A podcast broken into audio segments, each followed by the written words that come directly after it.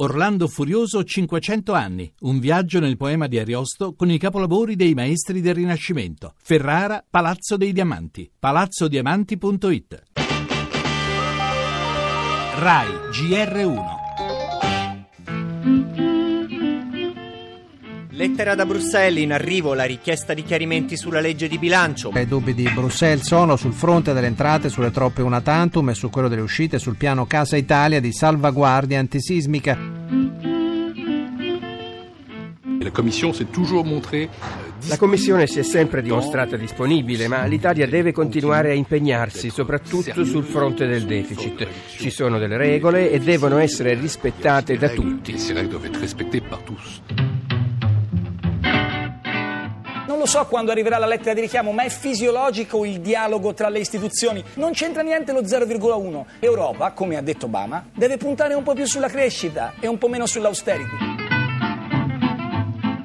La partita non si gioca a Washington, si gioca a Bruxelles, è un problema dell'Europa e con l'Europa. Renzi sa che l'Europa in questo momento non è popolare, che esistono partiti euroscettici anche in Italia e non vuole lasciare a questi partiti il monopolio delle critiche. Tra il critico e l'integrato, un ruolo nuovo secondo l'ambasciatore Sergio Romano, quello che Renzi prova a giocare nella partita con l'Europa sui conti pubblici. Il Premier combatte sì con forza la sua battaglia contro l'eccesso di rigore, ma sedendosi comunque al tavolo di Bruxelles. Tende la corda, forte anche dell'appoggio americano, ma senza mai romperla. E il terreno simbolo in cui giocare un tale match in questi giorni è proprio la manovra economica. La Commissione, abbiamo sentito Moscovici, insiste sul rispetto delle regole e la lettera con la richiesta di chiarimenti è già pronta e in arrivo. Punta il dito su quello 0,1% di deficit in più, sulle coperture una tantum. Per migranti e terremoto dice ok, ma precisa l'Italia è comunque andata oltre il consentito. Siamo all'inizio, decisive le, le prossime settimane in cui è previsto anche l'esame del Parlamento sulla manovra. La partita dunque è ancora da giocare.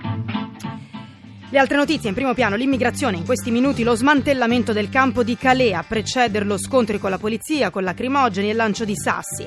La politica arriva in aula alla Camera la proposta dei 5 Stelle per dimezzare gli stipendi dei parlamentari ed è già scontro tra Di Maio e il Premier che rilancia e propone allora paghiamo gli eletti in base alle presenze in Parlamento. Per gli esteri torneremo sull'avanzata delle forze kurde a pochi chilometri ormai da Mosul e si teme l'uso di gas tossici da parte dei jihadisti dell'ISIS. Ancora, esattamente Esattamente due anni fa il terribile sisma che ha provocato vittime e distruzione nel centro Italia. Per la cronaca anche le polemiche innescate dalla presa di posizione di un sacerdote in Calabria in relazione ai funerali di un boss. Vedremo di cosa si tratta. E per lo spettacolo il cinema con la chiusura del Festival di Roma. Protagonista Roberto Benigni, lo sport con il campionato e la Formula 1.